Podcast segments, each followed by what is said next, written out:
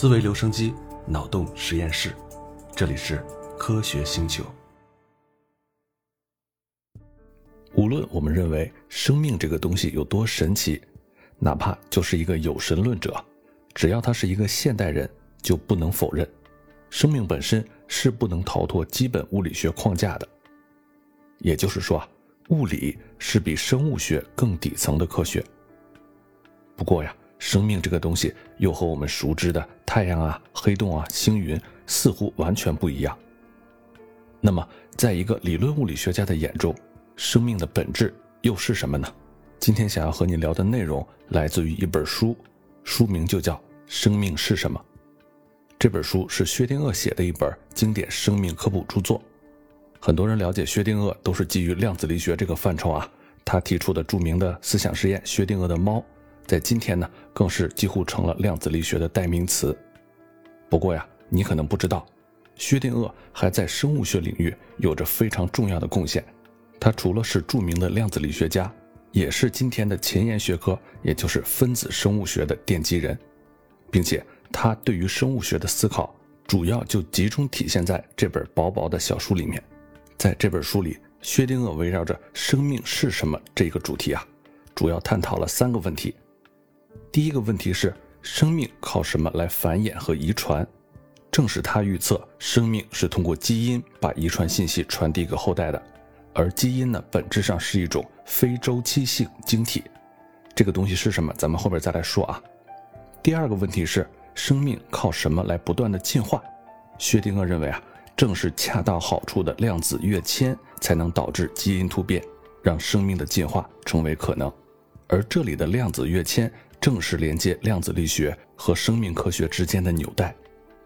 第三个问题是：生命靠什么来维持运转？薛定谔提出，生命是以负熵为生，靠不断从外界吸收秩序来维持自身的运转。接下来，咱们就展开来说说这三个问题。首先，繁衍和遗传是生命存续的基础。如果我们想去了解生命的本质是什么？它就是一个绕不开的话题，那咱们就先来聊聊生命靠什么来繁衍和遗传。薛定谔认为，生命用来繁衍遗传的物质，也就是所谓的基因，肯定是一种非周期性的晶体。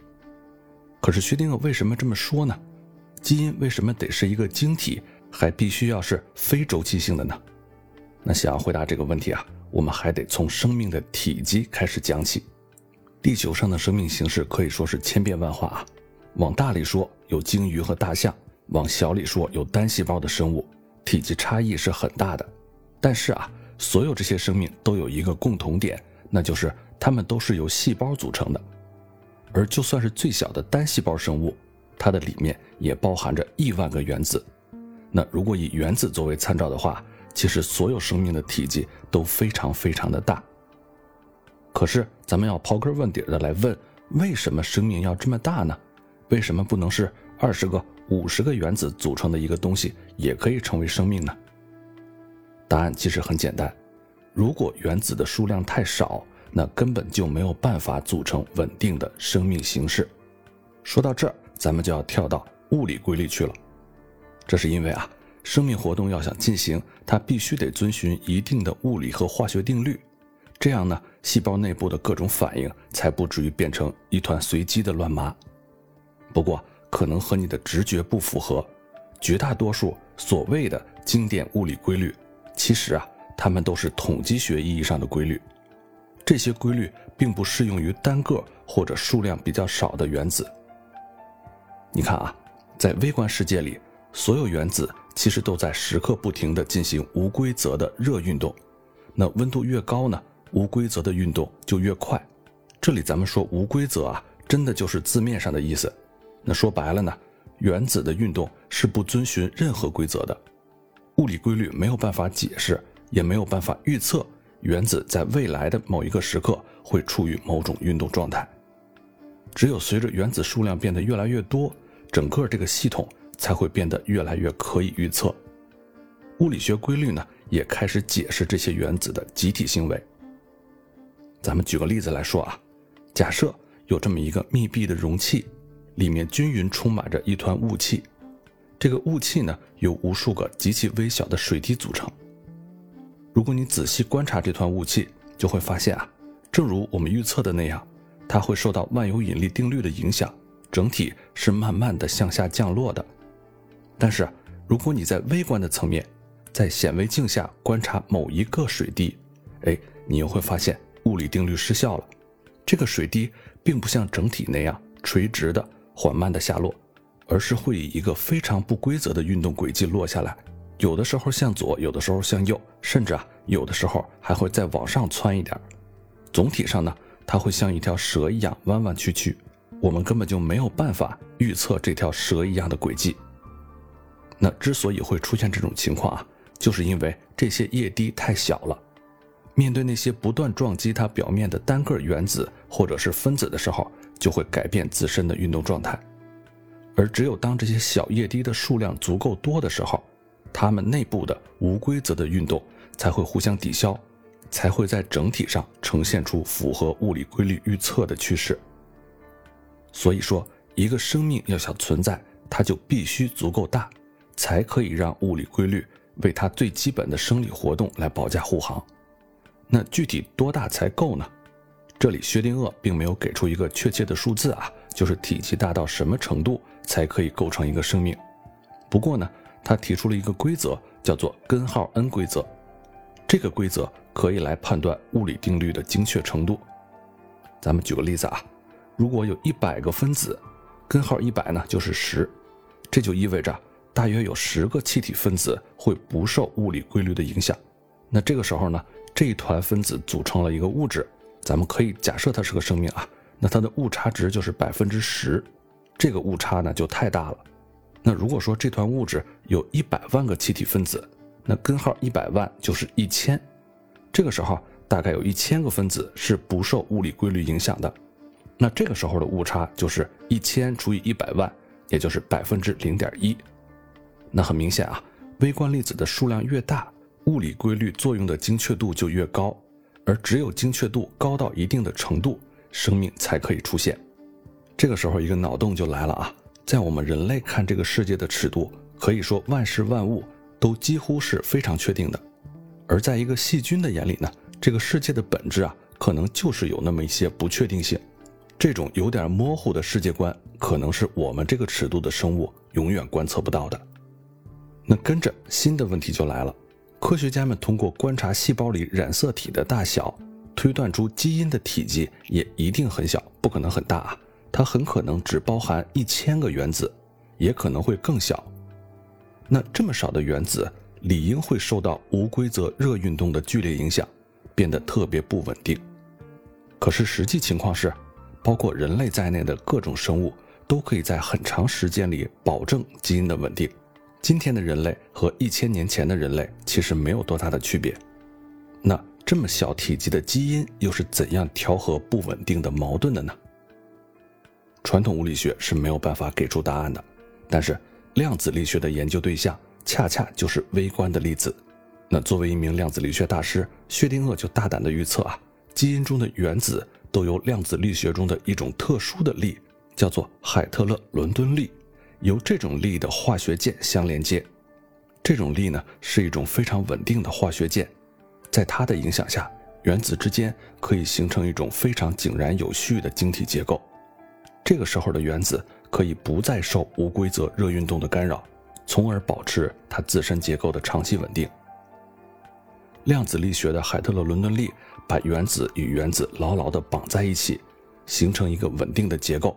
那这里所谓稳定啊，换句话说，也就是破坏它需要的能量很大，而如此大的能量在量子力学层面上随机的出现在人体中的概率是非常低的，但是它并不是零啊。只是非常低，哎，那说到这儿，你有没有联想到什么呀？哎，就是诱发癌症的基因突变。我们体内会随机的出现基因突变，但是它的概率不高。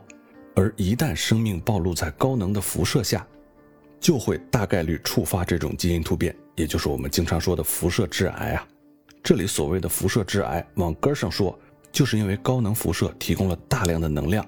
足以破坏基因中原子与原子牢牢绑在一起的那个海特勒伦敦力。咱们接着往下说，光是稳定还是不够的，要想作为生命的遗传物质，基因还需要储存大量的信息，而一般的晶体是没有办法做到这一点的。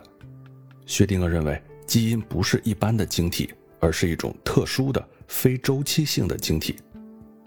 那所谓晶体呢，就是由大量原子、离子或者分子按照一定特定的规则有序排列形成的固体。薛定谔把晶体分成了两类。一类呢是周期性的晶体，也就是说，它会按照一定的周期性顺序，不断重复同样的结构形成的。比如说咱们常见的氯化钠晶体，也就是食盐，还有冰晶体，哎，都属于这类晶体。在这些晶体的内部，原子、离子或者分子会按照固定的顺序排列，这些排列顺序呢都是周期性重复的，内容很单调，这里面就储存不了多少信息。而另外一类晶体呢，就是非周期性的晶体。那顾名思义啊，这种晶体的内部结构不是周期性的，内部单元之间的排列顺序在不断的变化，而这种组件的顺序就像是一大串密码一样，可以储存大量的信息。那光是知道生命物质的稳定还是不够的，生命的演化可以分为两个方面啊，一个方面呢就是稳定，通过非周期性的晶体，它的稳定性，生命可以保证把自己的遗传信息一代一代的传递下去。不至于产生太大的变异，而另外一方面呢，变异本身又是很重要的。正是变异让进化成为可能，也让地球上的生命从最原始的单细胞生物演化出今天的成千上万的物种。换句话说啊，基因既需要很高的稳定性，同时它的突变也是必不可少的。因为自然环境在不断的变化嘛，所以生命想要适应环境、维持生存。也必须不断调整它自身各方面的性状，那调整从何而来呢？答案就是基因突变。突变是生命不断适应环境、不断进化的前提。当然啊，这里咱们说生命需要突变啊，并不是说生命主动去选择了自身的一种功能，而是没有这种功能的生命压根儿就不会存续下来。同时呢，反过来说，突变的频率也不能太高，它必须是一种稀有的现象。这样才能符合地球环境缓慢变化的要求，因为啊突变有好有坏，有些突变呢可以帮助生命更好的适应环境，而更多的突变则可能破坏生命早已调试好的生理特征。毕竟突变是随机的，谁也控制不了是好是坏。如果突变太频繁了，那有害的突变就会太多了，这个不仅不利于物种适应环境，反而会让物种的进化停止不前，甚至会直接导致物种的灭绝。所以说，稳定与突变之间的平衡是特别重要的。那基因是怎样找到这个平衡点的呢？薛定谔在这里有一个深刻的洞见，他发现量子力学可以给出完美的解释。基因突变其实就是由基因分子中的量子跃迁造成的。我们知道，在量子力学里，微观的粒子从一个能量状态变到另一个能量状态的过程就是量子跃迁。这个咱们之前说过，那不管是原子还是分子，它的自身都有一定的能量。这个能量越低，原子结合而形成的分子就越稳定。基因也是这样的啊，稳定的基因分子它会具有较低的能量，可以一直稳定的持续下去。只有当它从外界获得特定的能量的时候，才会发生量子跃迁。而量子跃迁的后果呢，就是基因内部原子的排列顺序发生改变。也就是咱们经常说的基因突变啊。那不过这个时候又有一个问题：假设基因发生了突变，在微观的视角里，量子跃迁也就让基因的能量提升了。那基因分子这种能量更高的形态，应该也会变得不稳定才对。那它岂不是迟早会突变回去吗？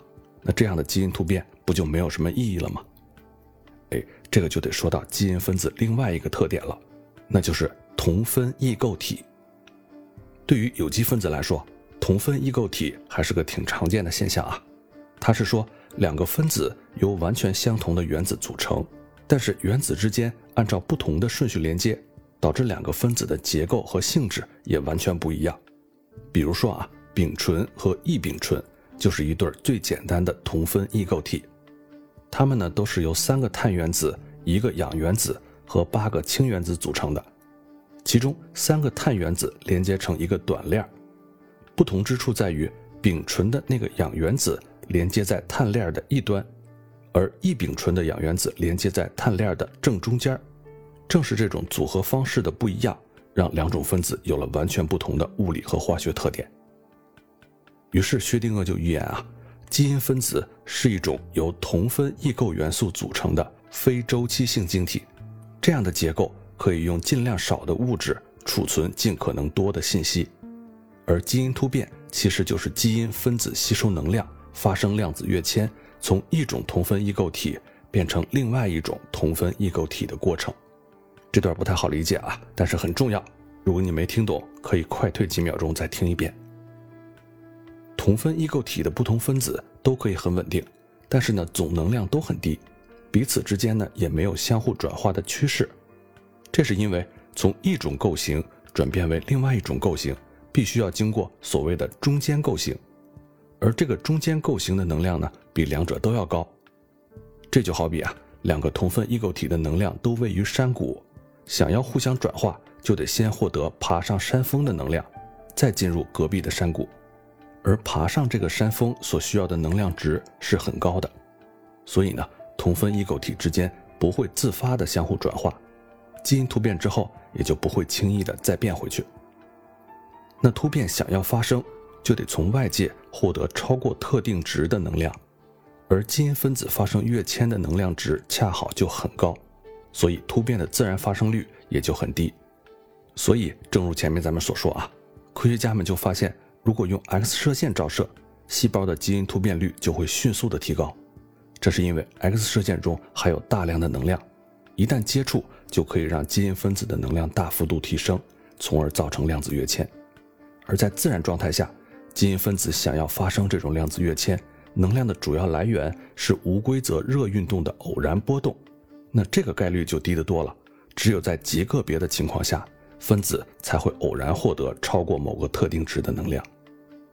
而最神奇的地方就在这儿，大自然在选择 DNA 分子作为生命的遗传物质的时候，就已经对它发生跃迁所需要的能量值进行了微妙的调整，让基因突变恰好成为一种比较罕见的现象，既不会经常发生，也不会永远不发生，在稳定和突变之间找到了一个完美的平衡。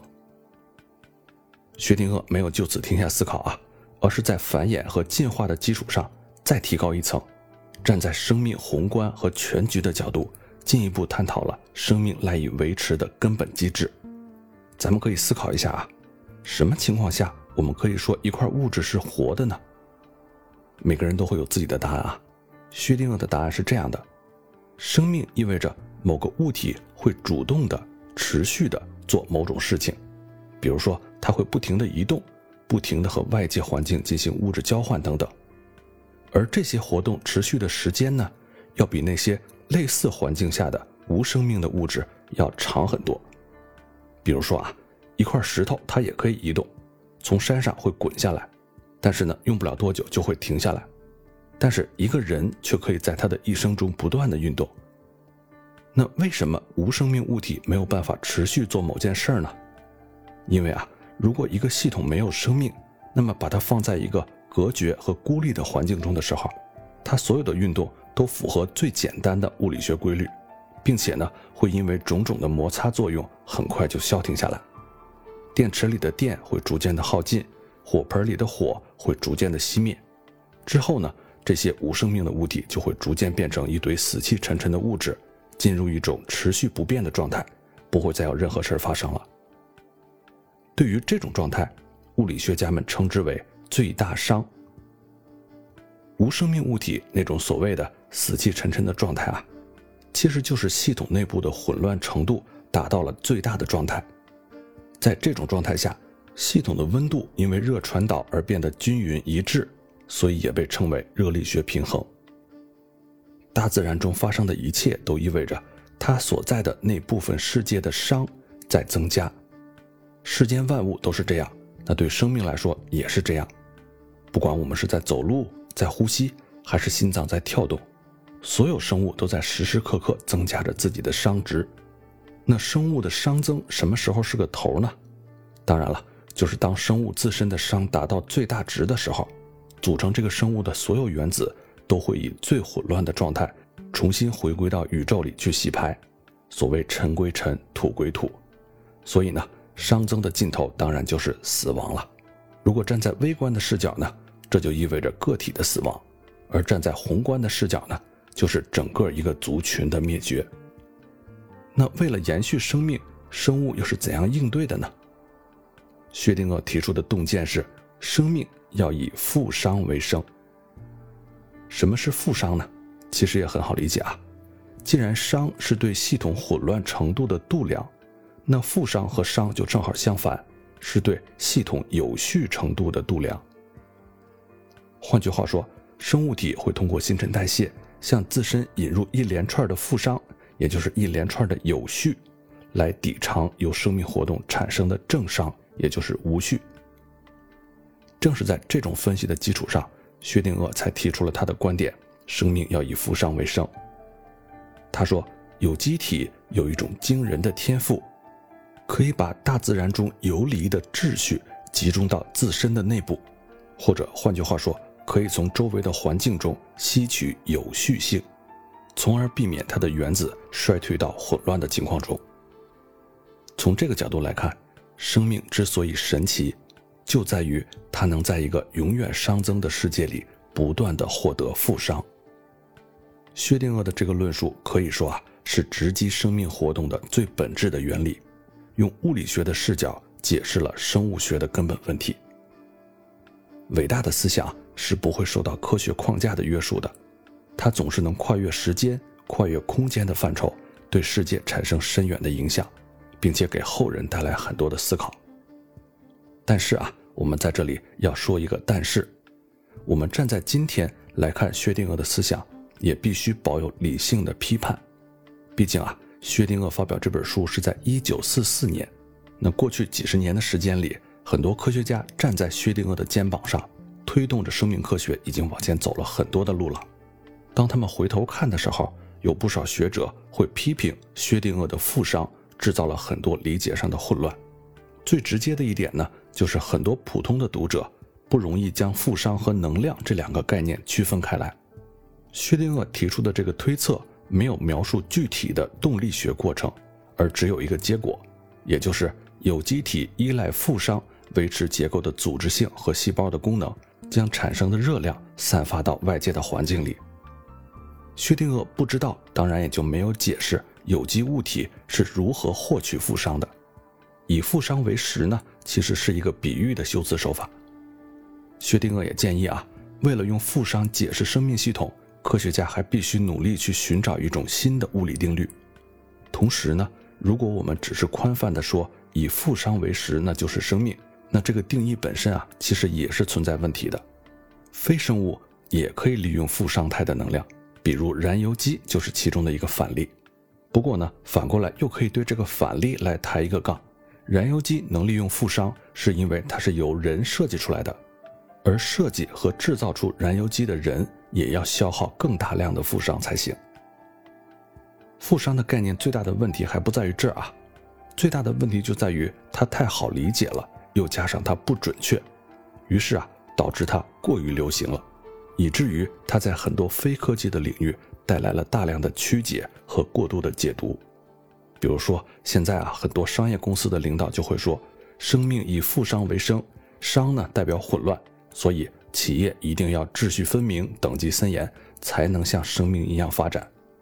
且不说这个观点本身对不对啊，它完全就是近些年以互联网公司为代表的这些企业，对物理学中那些好理解又不算准确的概念的一种盗用。这些概念到了商业的领域，已经和物理学和生物学本身都没有任何关系了。薛定谔观点的优点和缺点，咱们今天都聊到了。后面我们还会聊到很多前沿的生命学研究。不过无论如何，我们也绝不应该因为薛定谔观点的历史局限性而敲低了它。正是薛定谔对生命底层逻辑的深刻洞见，深深地影响了后来人的研究方向。才有了我们今天这些伟大的成果。好了，今天的这本书就和你聊这么多啊。这本书现在也买得到，而且它很薄。